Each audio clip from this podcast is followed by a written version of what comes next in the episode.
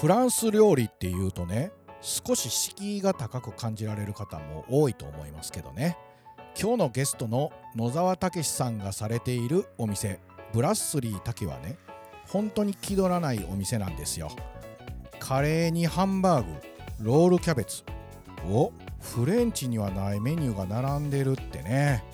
そうこのお店ねフレンチをベースに洋食メニューを揃えた黄色料理というスタイルで営業されててね。千葉の江戸川台というローカルな町の評判のお店なんですよ。そうそう実はねこの番組に料理を作る方が来られること今日がね初めてになります。思わずお腹がすく。30分になりそうです。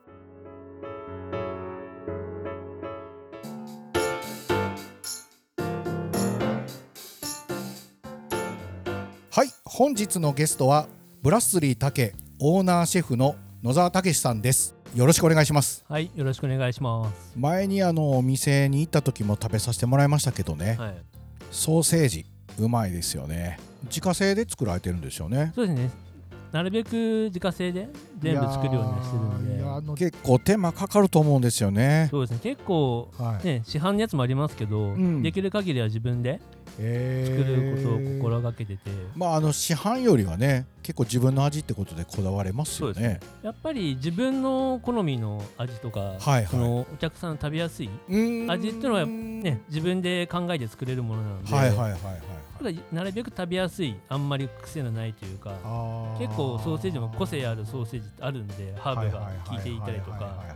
基本的にうちの場合はあの年配層とか子供さんとか多いんで、うん。まあ、食べやすい感じに、あね。食べやすい感じに、はい。ああそれはやっぱ心がけてるってことそうですね。なのか、はい。まああの最近ねはい、テイクアウトも始められたということで結構本格的な料理がね、まあ、この自家製ソーセージも食べられるってことですけども今テイクアウトのラインナップって、はい。まあ、やっぱり持って帰ってもらっても食べたりするときに味が落ちにくいものとして選定してるそう感じですか？ですね、まあ、色が変わらないものとか、うん。あとはあんまり液体っぽい感じのは、はいはい、まあ、真空パックにはしますけど、うんうんそういうのはなるべく控えるようにして基本的にはまあ持つもの、うんうんあとはそういうキッシュみたいなもうちゃんと焼いてあるものはいはいはい。衛生面はそこは考えてややって、うん。やっぱり生ものはどうしてもダメなのサーモンとか、はいそういうのはやってはいないですけど、うんうんうん。電子レンジでどうせ温め直すなっていうことを考えるとねうんそこでまあ味が落ちる可能性の方が高いじゃないですか、そうですね。だからやっぱそこが考えてやってるところですか？そうですね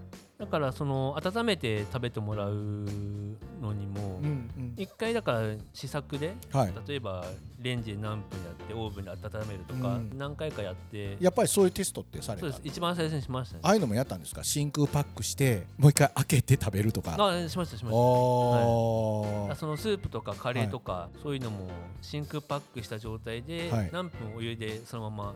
真空パックの状態、茹でてはいはい。食べれば熱々で食べられるとか、はいやっぱりぬるかったら意味ないので、お客さんがね持って帰った時にどういう風にするかみたいな感じって適当にされる方も結構多いじゃないですか、でそれで美味しくないと言われてしまうとちょっとやっぱり問題やから。そうですね。だから一応全部のうん。テイクアウトのあれには食べ方うん。のチラシを渡してあげて、はいあ丁寧に書いてありましたよね。それを見てはい。食べてもらえればうんうん。お店で食べるよりはあれですけどもそれなりに近い感じで。お店より美味しくなくていいですよね。いやでもあの僕も一回食べさせてもらいましたけども例えば付け合わせもわわざわざつけてあるじゃないですか。あそうですね。はい。あの例えばハンバーグとか買ったりすると、ハンバーグだけじゃないじゃないですか。あそうですね。これ結構意外と重要やなって僕思ったんですよ。あで、まあ、例えばハンバーグとかじゃあテイクアウトで、ねはい。やってるとこって多分ハンバーグだけのことが多くないですか？多いですね。やっぱりそのお店で出してるものとできるだけはい。近いものにしたいなと思ったので、はいやっはいぱり付け合わせもちゃんとした準備して、塩でちょっと茹でて、うん。それをまあ近い感じでまあはい盛り付けなんかをもうお客様にお任せして自分の好きなように持ってもらえれば、またちょっと違うのかなっていうふうに思います。いやあのねあれ意外とだからあの付け合わせめちゃ重要やなとあ思っ本当ですすか？自分でまあ皿に盛り付けるときにちゃんと写真が入ってるでしょ。そうですねはい。あれ通りにやろうみたいな。はい、だから家にある大きめのお皿に はい。ハンバーグ乗せてうん、付け合わせも置くとちょっと店行った感じに。なりますよね。うんあのうん。珍しくワインとかけましたからね そうやってたちもやると嬉しいです、ね、お店で食べたものと同じ感じは届けたいみたいな。そうですね。だからもうメイン料理は今煮込み料理とかそういう系が多いんですけど、そのまま温めてそのままの状態で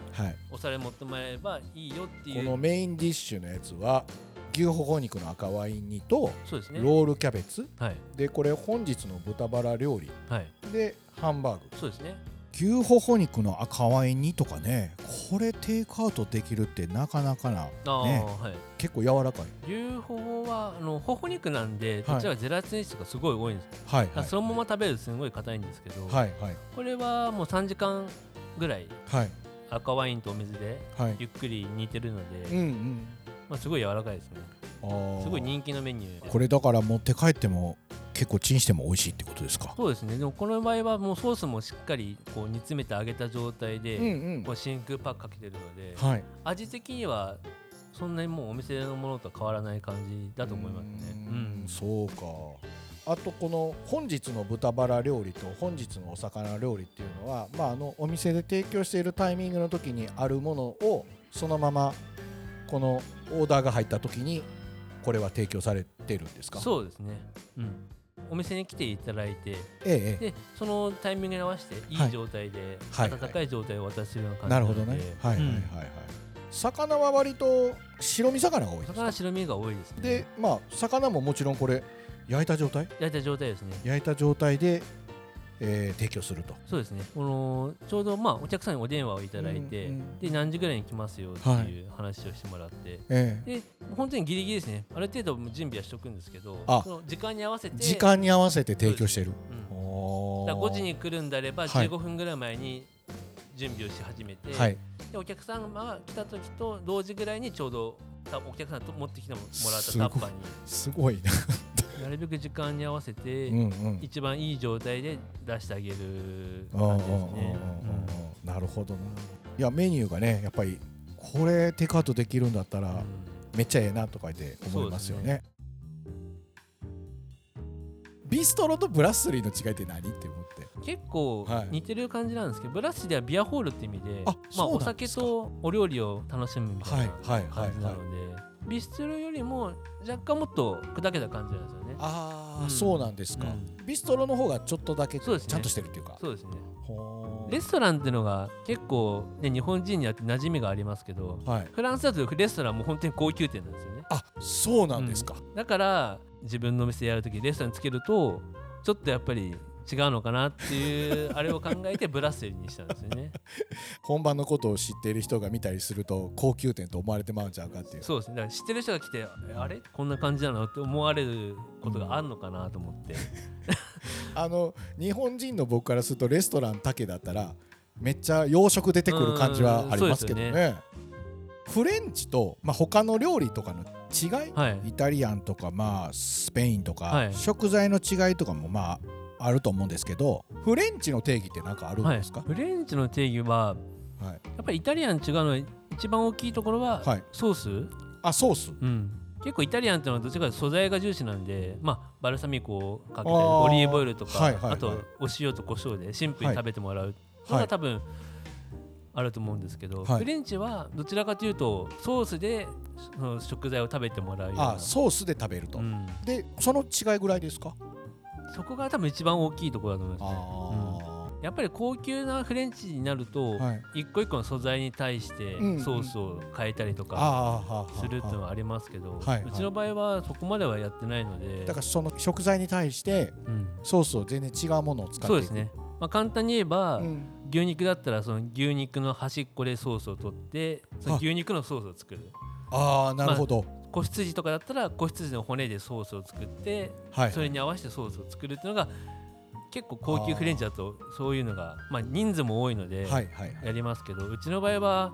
逆にもう牛肉も子羊の肉も全部合わせてソースをまとめて作って、それぞれにもう一緒のような感じで、あやるということなんですよ、そこでちょっとアレンジを加えたりはしますけど。はいはいはいはいはい、相性がいいっていうか。そうですね相性いい。まあでもそういうことにやっぱとらわれないでやるという。そうですね。やっぱり美味しければいいと思うので。はいはいはいはい。日本とかは和食の技みたいなものが入っている感じって多いですか？日本のフランス料理のお店って多いですね。結構今日本人のフランス料理のシェフとかでも、はい、意外と和食のお店で修行するとか、うんうん、そういう人は結構多いですよね。ああそうなんですね。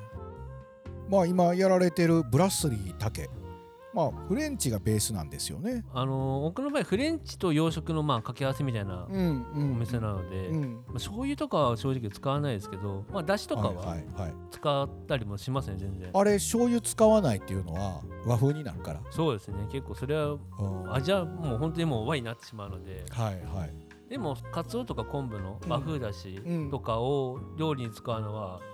全然ありなのかなっていううちの場合ロールキャベツとかは、はい、かつおと昆布和風だしで煮込んでますし、はいはいはい、結構そういうゼリーにして前菜でちょっと涼しげな感じにしたりとか。したりとか。それはもう普通に食べて美味しいので、うん、そこはいいのかなっていう感じはしますね。だ僕なんかも一応フランス料理ベースなんですけど、はい、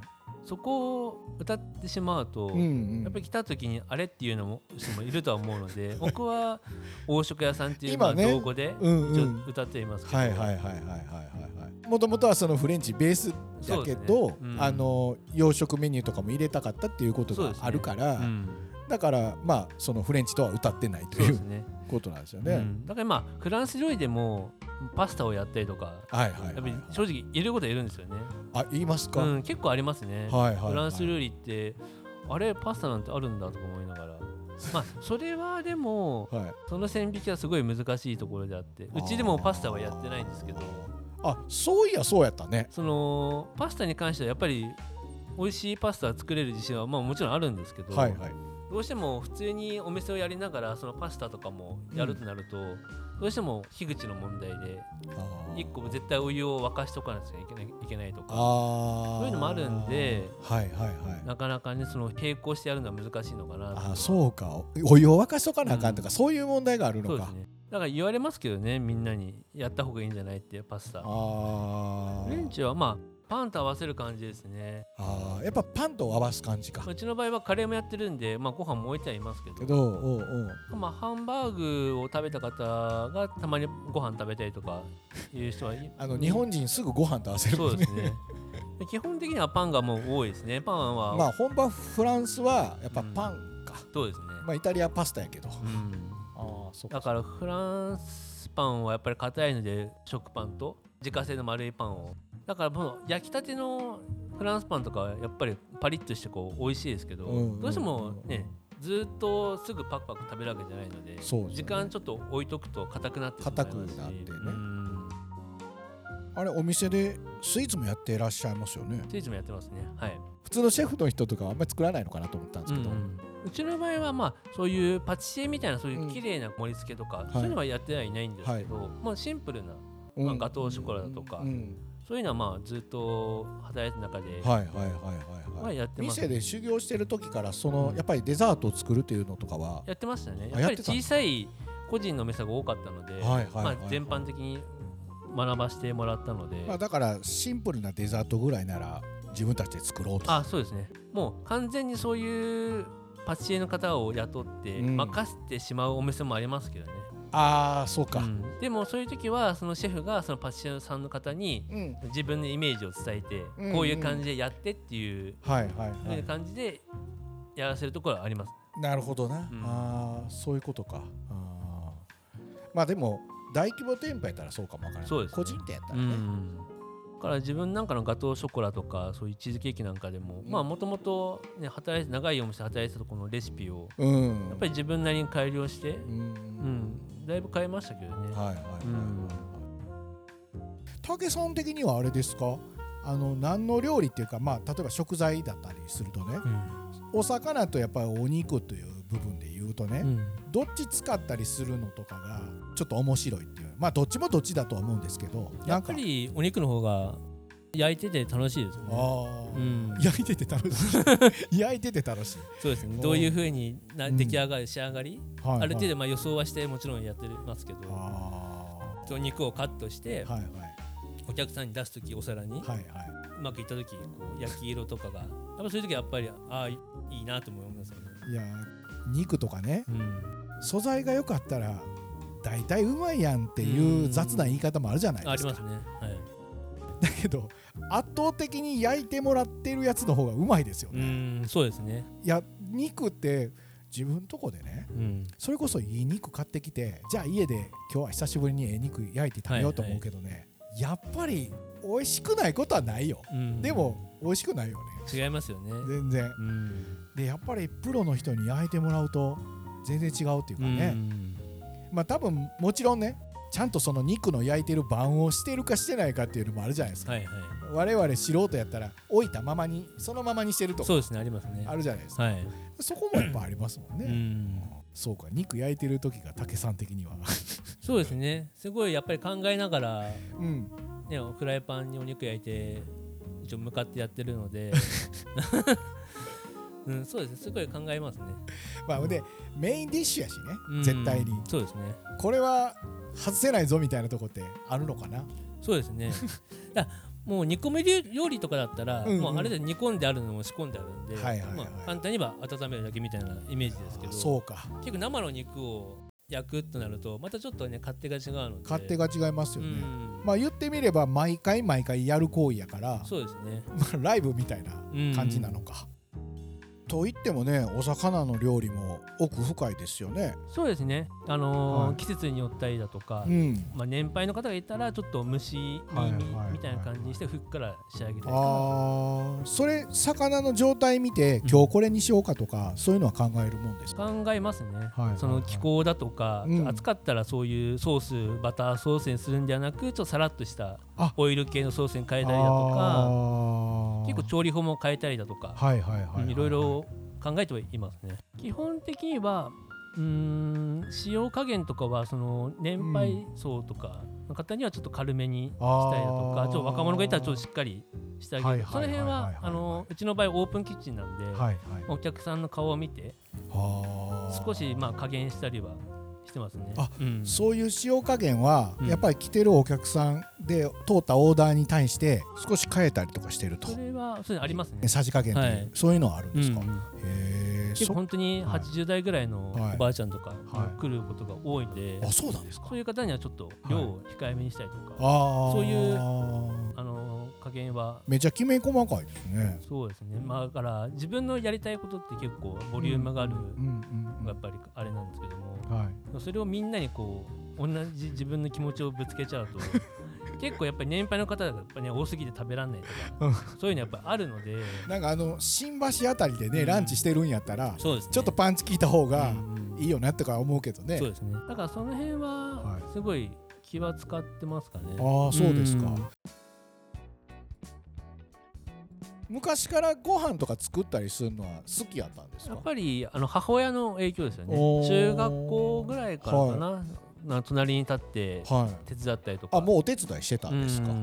うちの母親は別に何かお店やってるわけでもないけど普通に家で料理を作ってて、はい、でその隣でちょこっとまあ切ったりだとか。お母様って結構料理得意なんですか？美味しいですねあの店とかダメ出しとかあるんですか？まあ結構言ってくるときは言ってきますね。あくまでもうちの母親も第三者の目から言ってくることがあるのでなかなかね、お客さんとかバイトさんとか言えないですけど やっぱりね一応息子なんで結構言ってくることはあります、ね、まるで裏の総料理長みたいですよね。そうですね。ありますね。あそうなんですか、うん、結構やっぱそのお母様って料理が得意やった方だから、ね、はい。うん、でそういったきっかけがあって自分もやっぱり作りたいという。そうですね。それもありましてあとはテレビで結構料理番組が「料理の鉄人」だとか。ああれね。あと堺正明の「厨房ですよ」とか、はいはい、ああいうのがやっぱりすごい見ててやっぱり毎週録画して見てた時期があったんで、はい、やっぱり一番やりたかったのは洋食屋さん。ああもうだからやっぱりそういう洋食をしたいと思ってたんですね、でも高校を卒業して大学まで一浪したんですけど、はい、その時には餃子屋さんをやりやりたいと思って。餃子屋さん？何か一個極めたものを学びたいなってその高校3年生ぐらい頭があって。で何がいいのかなっていうふうに考えた時に 結構その当時宇都宮がやっぱり餃子有名だったので、はい、あ宇都宮餃子ね。そうですね。高校3年終わったぐらいに一人で宇都宮まで電車で行って、はい。はい、結構有名なところ行って。23軒行ったんですかね、うんうん、ああこういうのいいなとか餃子を極めようかなって思って思って？その時の高校の、まあ、部活の顧問の先生に、ちょっとあの自分餃子職人になるんで いいですかって言われたらすんごい怒られたんですよね。なんで餃子なんだってまだ若いのだったらもうちょっとそう専門学校とか行って、うんうん、いろんなジャンルを見てそこで探せばいいんじゃないって 普通に言われてそれでまあ専門学校行ったんですよね、うん、ちゃんと全般に学ぼうという感じで、うんうん、そうですねあの経歴見させてもらうとね、はい、なんかあの大きいホテルとかでお勤めなさらずに、はい、いわゆる町場のお店をいくつか経験されてるみたいですけどもそうですね。なんか考えあってのことだったんですか？やっぱり仕事を早く覚えたい。短時間で。やっぱりホテルとかだと、はい、まあ、サラダを葉っぱをちぎるに1年。あそういうこと。分担されてるので。だからその分担を一個一個そうですね。やっていかなあかんだそれを全部こなして多分料理長になるのって多分10年とかかかっちゃうと思うんですよね。10年やったら早い方かも分からないね、うん、そうですね。だそれがやっぱり町場のところだと、うんうん、今はあれですけど時間も長い時間働いて、うんうん、まあ、給料もそんなに高くはないですけど、うんうんうん、その代わり仕事をやっぱり教えてくれるしあそうか。与えてくれるので、はい、自然的と仕事を覚えるスピードは多分速くなるのかなっていうのがまあ昔からあって自分の中で。それでも最初の頃からもうやっぱり将来は自分で店したいっていうのはやっぱりそういう夢で描いてるもんですか？そうですねありましたね。小さい頃だから余計に早く仕事を覚えたいみたいなそうか。そのホテルはホテルで結構大勢のお客様に料理を提供するとか、そういう大空料理とか、バイキング料理とか、そういうのを学べるっていうメリットもあるので、それはそれですごいいいなとそっちはそっちで、思うんですよね。良さがね、どどっちがいいのかっていうのはほんとわからないですけどうちの両親なんかはどちらかでもホテルの方やっぱり行ってくれっていう気持ちありますよね。親はね安定もね。思うからでなんかホテルでやってたってちょっと箔がつくみたいなあるんですかね,、だけどそれよりはまあ個人のお店とか、まあ規模的にはそんなにあまり大きくないそうですね。お店に入ってやる方が実践ができると、そうですね。でまあ今やってるお店黄色屋という言葉使われてるじゃないですか、この辺りってやっぱりまあもう自分で独立したらこうしようって決めてたことそれはねあのーはい決めてたわけじゃないんですけども、うんうん、なんかその自分のお店、はい、ブラスリタケというお店だけじゃなく、はい、なんかちょっと一個あった方が、お客様入りやすいかなっていう考え、あれでコンセプト、それでまあ自分がずっとやってたフレンチと洋食屋さん、それをまあ掛け合わせてで欧食屋でも造語ですよね、うんうん、自分で考えて作ったと欧風料理と洋食屋を組み合わせた造語っていうことですね。そうですね。はい。フレンチはやっぱベースにはなってると。フレンチがベースですね。まあ誰もに親しまれてるね。洋食メニューも入れて。そうですね。なんで今メニューにもカレーライスとかロールキャベツそうや、ハンバーグそういう食べやすいものも取り入れてるし。気軽に入ってもらいたいっていう気持ちがねあるってことですよね今なんかそのお店に国旗を掲げるところもありますけど、結構それでフランス料理の国旗があるだけでも、はい、多分ちょっと入りづらいと思うんですよね。ある。イタリアだったらまだ 入ってみようかなっていう感じなんですけど。フランスの国旗かかってたりするとねそうですね。まず最初に高いんじゃないかとか。そうですね。で自分が場違いなんじゃないかとか思いますよね。そういうのがやっぱり感じたんでそういう国旗を 立てるのはやめよう国旗を立てるのやめ あでもあの国旗立てるだけでザって感じがしますよね。そうですね。うんそっか、うん、そういうのはやめようっていうのが最初からあったって感じなんですよね、今あの料理教室やってるいうことで。やってますやってます。料理教室は今月2回。まあ年齢層は幅広いんですけど、はいはいはい、大体30代前半ぐらいの人から60代70代ぐらいのどんな内容やってるんですか？基本的にはフレンチ。あフレンチ教えてるんですか？あでも、あのー、家庭でできるって見えないのでその家庭でできるフレンチ。そこですね。家庭でできるフレンチ。最初は厨房の中に入ってもらって皆様に、まあ、基本的にはまあ見てもらうのが前提なんですけどなるほど。やってたんですけどもあのやっぱり厨房の道具って家庭には全くない道具ないよね。テーブルにガスコンロ置いて、うんうん、それでテフロンのフライパンでもう本当に家庭にある道具でできるっていうので今やってます、やってるんですか？前菜とメインとデザート。あちゃんとそのコースになってほんで作ってみんなで食べるみたいな？そうです、えー、いやいいじゃないですか。教えようと思ったきっかけって何かあったんですか？教えようなんかこういうの教室やってみようともともとその自分が長にいた我孫子のお店の方で料理教室をやっていて、うんうん、その時はその前のオーナーがずっとやってて、うんうん、僕がまあサポートで手伝っていたのが、まあ、あれなんですけども。あじゃあもうすでにその教室のような形で教えたりすることっていうのはちょっとまあ経験はしてたっていう。ありましたね。あ、うん、自分がそのやり始めたのは、はい、やっぱり緊張しちゃうタイプなんで、はい、会話しながら料理を教えなくちゃいけないのでそういうのを鍛えるために始めたってありますね。あそうなんですね、うん、やっぱりその女性の方をこう相手にして普通にこう接客するのってあんまりまあ得意じゃない方なので、その前そのオーナーに、お前もなんか教えてみろってその。でレシピを自分で考えて。それオーナー分かってたんかな。まあ分かってると思います、ね、コミュニケーションうまくないなそれは分かってると思います、ね、うん、それもあれで自分もやり始めて。やり始めて、うん、緊張したでしょ？緊張しますね最初はねすごい。そういうのやっていくうちにやっぱ徐々に徐々に慣れてく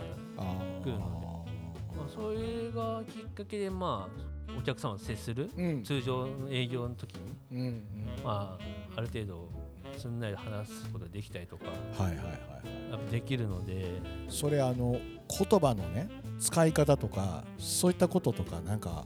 あれこれ伝われへんねやとかで。専門用は基本だから今は使わないようにします。なるべくもう家庭になるような分かりやすい感じで言うようにしてますよね。何にしても。一番使わない言葉って何ですか？例えばお玉とか、はい、フランスではレードルって言うんですよ、うん、赤ワインビネガーとかお酢ですけどお酢ですよっていうふうにちゃんと言ってあげた方が。最近の料理本はビネガーって平気で書いてるけど、うん、僕も分からんかったもん、ね、そうですね。だから、うん、うちの料理教室のレシピとかもなるべく分かりやすいような感じに書いているんですけど、うん、でも都内のレストランとかの料理教室見て全部フランス語とかだしなんか何なんだろうっていうレシピもあって、そこってでもちゃんと分かりやすく書いてあげないと。分かんないですもんね。やっぱりその聞きたくても聞けないみたいな都内のレストランとかだと。聞か聞けないですね、うん、そこはもう全然聞いてもらいたいのでうちの場合はね。も思いますし。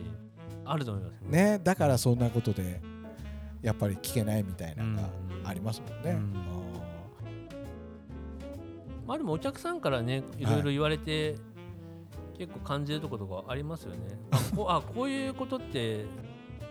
一般の方は分からないんだみたいな、はい、うちらでは常識なことでも、うんうんうん、例えば塩をしっかりするとかするとか。こんなに塩するのみたいな。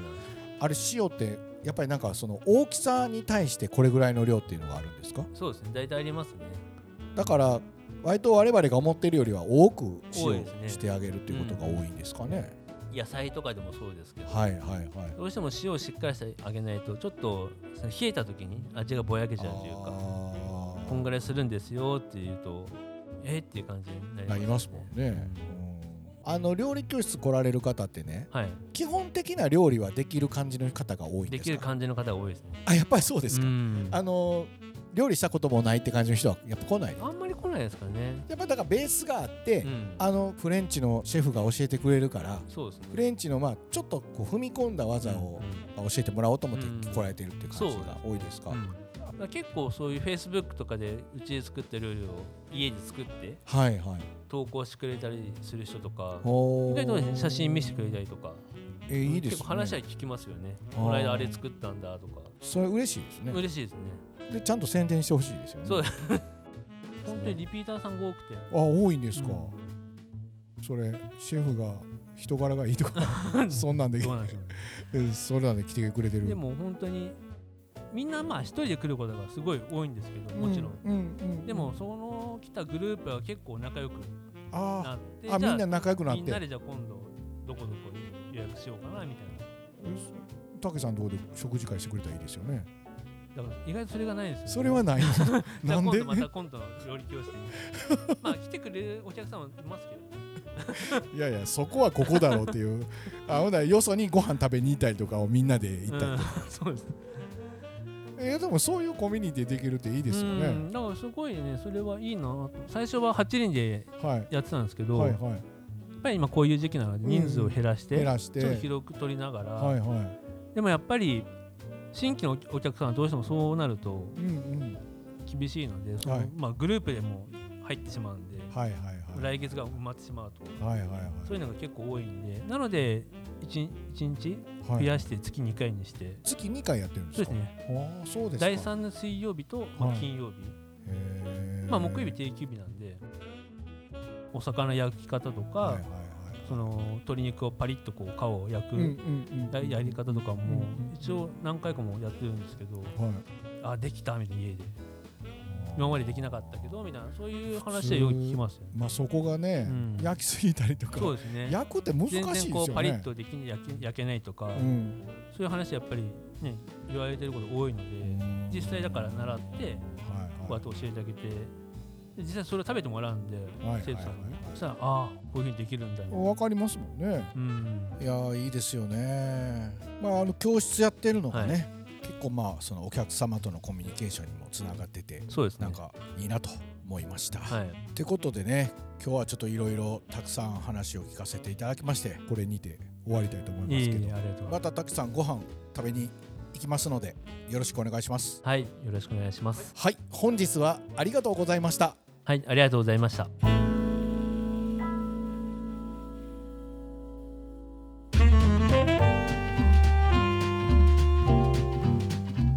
野沢武さん修行時代にねまかないを任されてた時に何度作ってもダメ出しされてどうしていいかわからなかったそうです時間通りに作るのに精一杯でね単なる業務としてこなしていたと。そういうのってどんな仕事もありますよね。提供する相手のことをちゃんと考えてるのかってね。特に料理の世界だとなおさらで食べる人のことをちゃんと考える。それを考えて料理を作る。そういうのって正解って誰かに教えてもらえるものでもなくてね。いろいろ考えて自分で気づいていかないといけないもんですよね。うん。美味しいと言ってもらうのってね。そう簡単なことではないですよね。先日出演いただいた農家の福田清隆さんからごぼうが届きましてね。実は今日の武さんにお裾分けしたら早速料理を作ってくださったんですよ。ごぼうのスープと細く切った素揚げ。言うまでもないですがめちゃ美味しかったです。本当にありがとうございました。まあ何よりねこの番組にお越しいただいた方がつながったのがさらに嬉しくもあってね作ることで人がつながるというのは番組冥利につきますね。週1配信がとてもきつい時ありますがこういったことをねエネルギーに頑張って配信していきたいと思います。では次週もお楽しみに。北直也でした。